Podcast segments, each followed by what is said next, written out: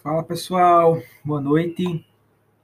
Eu aqui de novo para falar com vocês. Espero que vocês tenham refletido bastante sobre os dois casos da, das aulas anteriores. São dois casos que eu gosto muito, que para mim são bem, bem reflexivos, bem interessantes do ponto de vista de gerenciamento de projetos, desafios identificados em qualquer projeto, são casos que dá para a gente tirar bastante aprendizado deles do ponto de vista do conteúdo que nós estamos vendo. E hoje nós vamos falar um pouco para vocês, né? Caso eu vou falar um pouquinho sobre as transferências voluntárias, né? E o Siconvio. Para não dá para falar muito profunda, óbvio, porque teria que ter muito tempo para a gente, alguém mais técnico para estar tá explicando para vocês. Mas eu quero pelo menos falar um pouco para vocês como é que isso funciona, né? Como é que isso, isso acontece. Eu acho muito pertinente vocês saberem como é que se dá esse fato. É, antes de mais nada, antes eu querer falar para vocês já o que é uma transferência voluntária de cara, né? De chegar e já dar o conteúdo para vocês, acho importante a gente fazer uma pequena introduçãozinha, que muitas coisas vocês já vão saber, vou tentar até ser sintético, que é para vocês poderem compreender. Bem, é, vocês sabem, imagino que até aqui já deve ter visto, né? Até para quem não é da área pública que está fazendo essa especialização, mas não é da área pública, já devem ter percebido que a administração pública é regida por regras e princípios. Penso que com certeza vocês tiveram uma disciplina dessa. E as regras, elas vão se realizar por meio de atos legais e normativos. Esses princípios eles são fundamentados em valores que vão permear toda a administração pública e, por vezes, estão explicitados em quê? Em normas, como diversos princípios constitucionais e legais e outras vezes são depreendidos dentro dessas próprias normas. De maneira geral, a gente pode afirmar que as regras elas têm natureza concreta, digamos assim, né? Enquanto os princípios eles têm natureza mais abstrata, que são providas de um alto grau, às vezes, de generalidade, e por isso mais abertos a, a, a interpretações. Né? Depende de quem quem está interpretando, de quem quem está de quem tá lendo, né? Eu até brinco com meus amigos que são advogados, eu tenho muitos amigos advogados que diziam assim, rapaz, eu nunca seria feliz nessa profissão, porque poderia ler algo e ter um entendimento e ser muito claro naquele entendimento, e às vezes um juiz hum, tem um entendimento totalmente diferente e eu não consegui compreender porque ele teve esse entendimento. Mas, conversa paralela à parte, né? Esses princípios básicos constitucionais que regem a administração pública federal, eles encontram presentes no dia a dia da gestão pública e são consubstanciados no artigo 37 da Constituição Federal de 88, né? Esses princípios vão reger todos os atos praticados pelos agentes públicos, entre, entre outros, destacam os princípios de legalidade, impessoalidade, moralidade, publicidade, eficiência, todas coisas que vocês já sabem, que, que não é nenhuma novidade para vocês até aqui no curso, certo? Mas, falando nisso, aí a gente agora vai entender o que é essas transferências voluntárias. As transferências voluntárias são consideradas no âmbito da gestão orçamentária e financeira dos recursos da União e tem seu conceito definido na Lei de Responsabilidade Fiscal, a LRF, como a entrega de recursos que é correntes ou de capital a outro ente da federação, a título de cooperação, auxílio ou assistência financeira, que não decorre da determinação constitucional, legal, ou destinados ao Sistema Único de Saúde, certo? Trocando em, em outras palavras, a gente pode dizer que é entrega de recursos pelo governo federal a prefeituras, entidades sem fins lucrativos, que é as ONGs, né?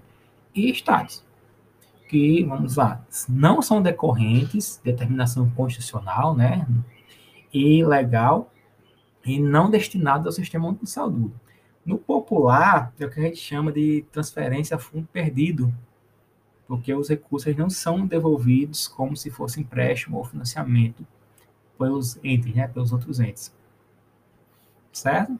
Então, a gente tem que entender que esses recursos têm finalidades, né?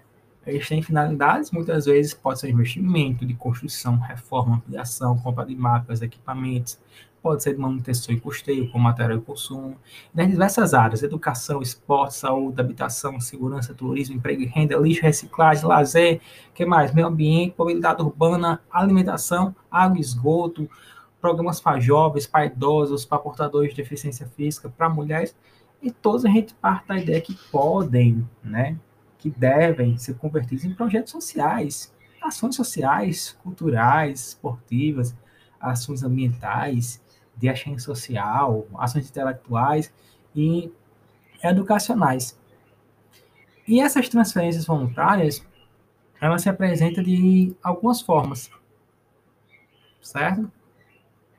Que formas são essas? Alguém conhece essas formas? Pense aí.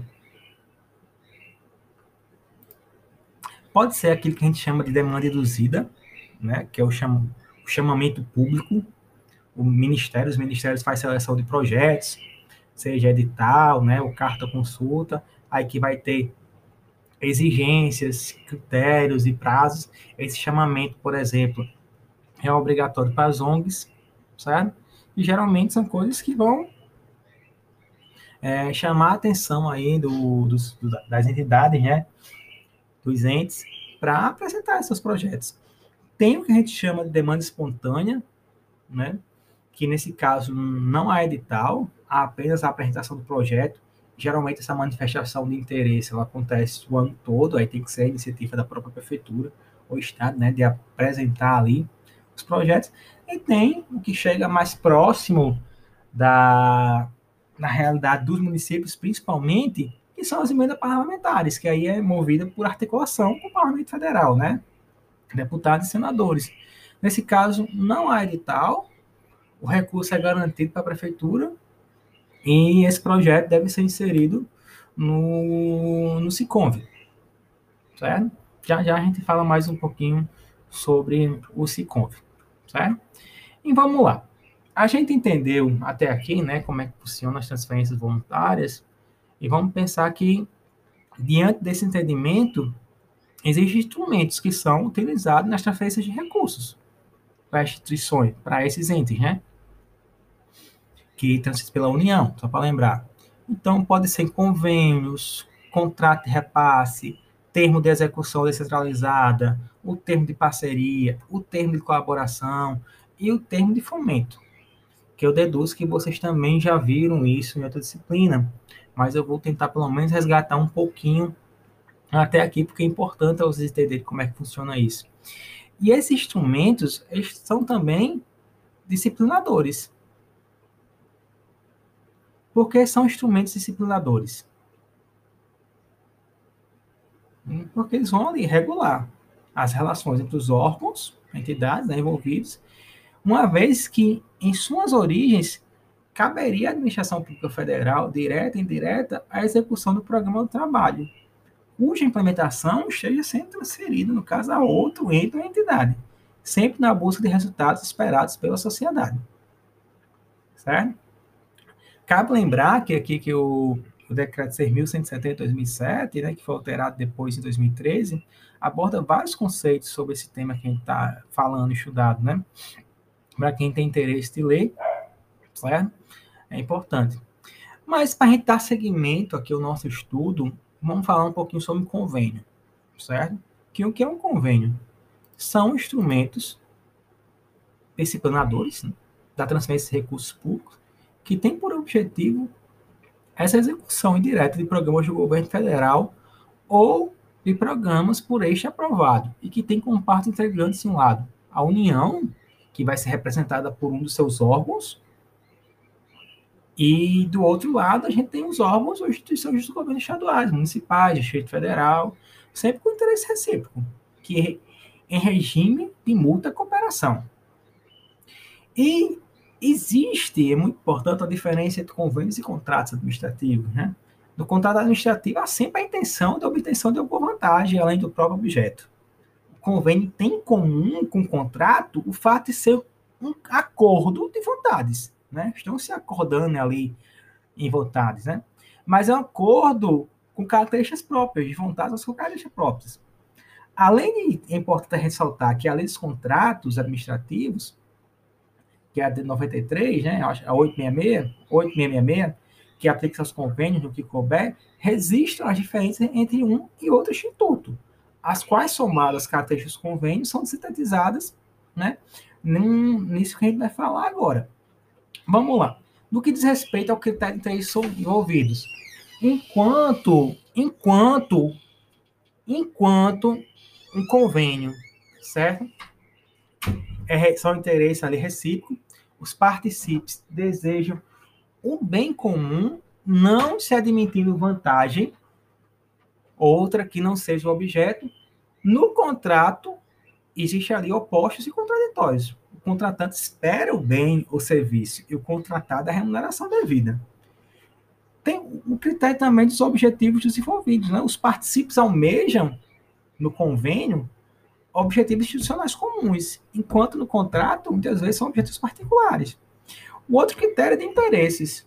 Enquanto no convênio existe ali interesses mútuos de colaboração para alcançar o bem comum, no, no contrato existem os interesses antagônicos em sentidos opostos. A remuneração. A remuneração ela é feita no convênio antecipadamente, enquanto o contrato feito após a entrega do bem ou serviço. O destino da remuneração, enquanto no convênio é vinculado ao objeto de ajuste, no contrato é incorporado ao patrimônio do contratado, que poderá aplicar dentro de premissas próprias. E a prestação de contas, né? Enquanto o convênio é exigido sobre aspectos físicos e financeiros, o contrato não exigido bastando o ateste do recebimento do bem ou serviço quando na entrega da fatura. Aí vamos pensar, além do que a gente falou agora, né, dessas observações, dessas diferenças de contratos e convênios, a gente deve responder algumas questões. Primeiro, vocês pensem, o caso concreto é uma execução descentralizada do programa do governo, projeto de atividade ou de interesse recíproco? O regime é de muita cooperação? A competência é comum ou concorrente entre as partes? O objeto aproveita ambos? Pense bem, observe, gente. Se as respostas forem positivas, o que, é que vai estar configurado? Um convênio, um contrato. Vai estar configurado um convênio. Se as respostas são negativas, pode estar diante de uma mera prestação de serviços, atendimento de necessidades do próprio concedente, com a criação, fornecimento de insumos, instrumentos que só seriam utilizados futuramente na execução de citados programas, caracterizando dessa forma uma consultoria e ou ações futuras, ou ainda prestação de, de serviços simples. Um exemplo bem equívoco de uma celebração de convênio é, convênio intercentrais elétricas do norte do Brasil, a Eletronorte e a Fundação de Amparo ao Desenvolvimento da Pesquisa, a FADESP, cujo escopo era o envolvimento de pesquisas com vista à elaboração do estudo de impacto ambiental e do relatório de impacto ambiental, né? O estudo de impacto e o relatório da usina hidrelétrica de Belo Monte.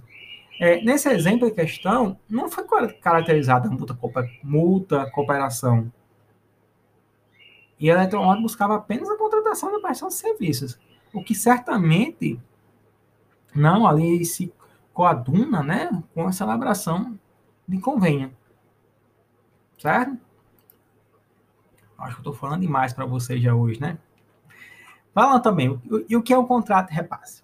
Um contrato de repasse é um instrumento de interesse recíproco, por meio do qual a transferência dos recursos financeiros é processada por intermédio de de instituição ou agente financeiro oficial federal, atuando ali como mandatária da União. E esse instrumento é utilizado para transferir recursos financeiros para estados, municípios, Distrito Federal, por meio de instituições ou agências financeiras oficiais federais. E cabe ressaltar que as transferências de recursos da União, que é consignada já lei orçamentária, União, da lei orçamentária anual, né, quase não sai, ou referentes a créditos adicionais para estados, Distrito Federal ou municípios, a qualquer título, inclusive sob a forma de subvenções, auxílios ou contribuições, são realizados mediante convênio. Certo? Acordo, ajuste ou os instrumentos congêneres que são observados às disposições legais pertinentes. Então, vamos lá. É importante que vocês fiquem atentos para compreender o que são contrato e repasse, certo? Quando vocês estiverem estudando, estudando. E é fundamental observar que há duas relações contratuais. Existe a relação do órgão federal com a instituição financeira e existe ali a relação da ente, do ente ou entidade executora com a instituição financeira. É importante saber como é, que, como é que isso funciona. E o que é um termo de execução descentralizada? É o instrumento por meio do qual é ajustada a descentralização de crédito entre órgãos ou entidades integrantes do orçamento fiscal e da Seguridade Social da União para a execução de ações de interesse da unidade orçamentária descentralizadora e a consecução de, de objeto que é previsto no programa de trabalho, isso respeitando fielmente a classificação funcional programática da administração pública federal para o outro órgão federal da mesma natureza ou autarquia, ali a fundação pública, uma empresa estatal dependente. Certo? E termo de parceria? Que danado é isso? O termo de parceria é um instrumento jurídico para a realização de parcerias unicamente entre o poder público e as organizações da sociedade civil de interesse público, né, que chama o CIP, para o fomento e execução de projetos. Esses termos de parceria, eles vão consolidar, consolidar um acordo de cooperação entre os partícipes, os partícipes, perdão, e constitui uma alternativa ao convênio para a realização de projetos entre o OCIP e as organizações das três esferas do convênio.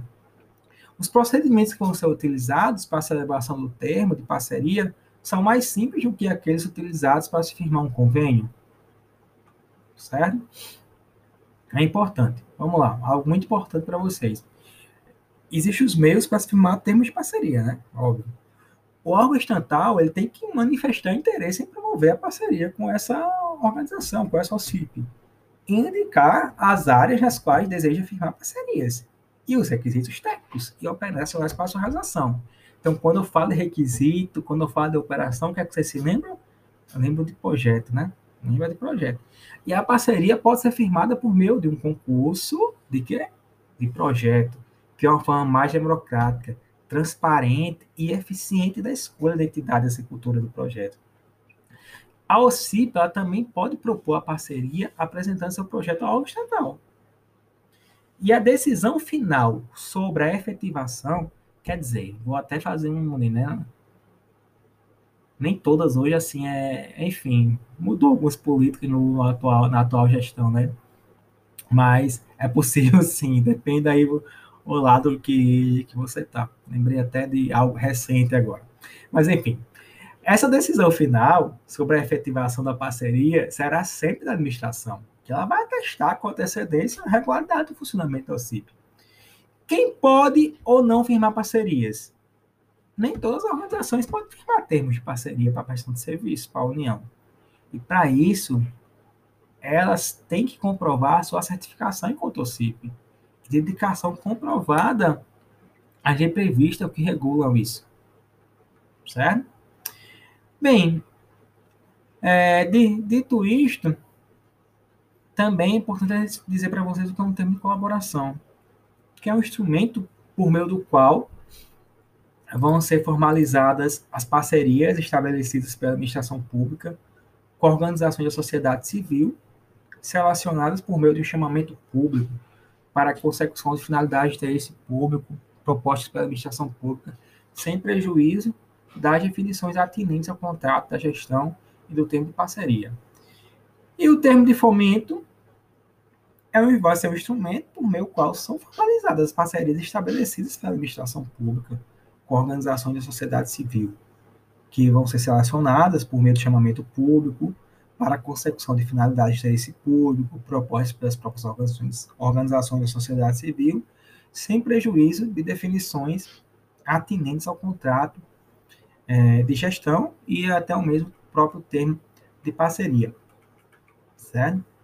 É, é importante que vocês saibam que tudo isso é regulado por, por leis, certo?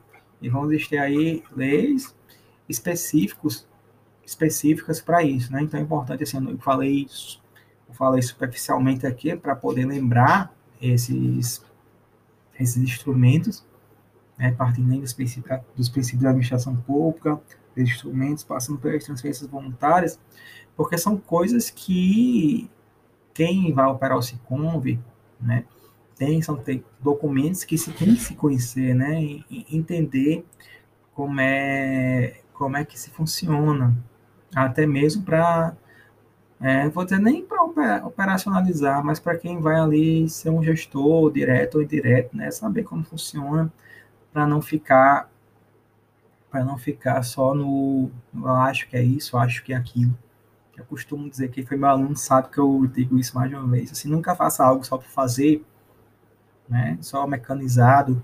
Tente entender por que é, tão é, estão lhe passando isso, para que serve isso, o que tem por trás daquilo, né? Possa ser que você descubra que é até uma, formal, uma formalidade desnecessária, mas é importante saber para que serve aquilo né, entender o funcionamento daquilo por trás, sair do mecanizado, compreender até para ter capacidade de diálogo com outra parte também. Ok? É, continuando, aí vamos chegar no SICONV. Mas antes eu falar do eu não sei se todo mundo conhece aqui a Escola Nacional de Administração Pública, né, a ENAP. É, até uns tempos atrás, tinham, tinham cursos sobre esse conve que vocês poderiam se inscrever e fazendo por módulos, né? É até interessante para quem tem interesse de atuar né, nessa área, porque geralmente é bem centralizado, sabe? No Rio Grande do Norte, principalmente. As empresas acabam que as prefeituras contratam terceirizados aí por meio de licitações, geralmente, para poder para poder operar, operacionalizar o Siconf no dia a dia. Vou até procurar o link para vocês e deixo para vocês no, no, no certo? Se eu esquecer, vocês me cobrem, tá bom? Aí, vamos lá, mas o que é o Siconv, né? O Siconv é o, como a sigla já denuncia, é um sistema de convênios que foi criado em 2008 para administrar as transferências voluntárias de recursos à União nos convênios firmados com estados, municípios, Distrito Federal e também com as entidades sem fins lucrativos, que a gente viu ainda há pouco. Entre as vantagens dessa ferramenta vai estar, ou pelo menos deveria estar, a agilidade na efetivação de contratos, a transparência do repasse do dinheiro público e a qualificação da própria gestão financeira e a utilização do sistema, ele contribui para a desburocratização da máquina pública e viabiliza investimentos para educação, saúde, infraestrutura, emprego e outros setores que atendem diretamente a, a população, certo? Para quem tem, tem curiosidade, né, recapitulando, procura aí dá um Google, né? Procura pelo menos dar uma olhada no, no site do Siconv, ver como é que funciona, certo?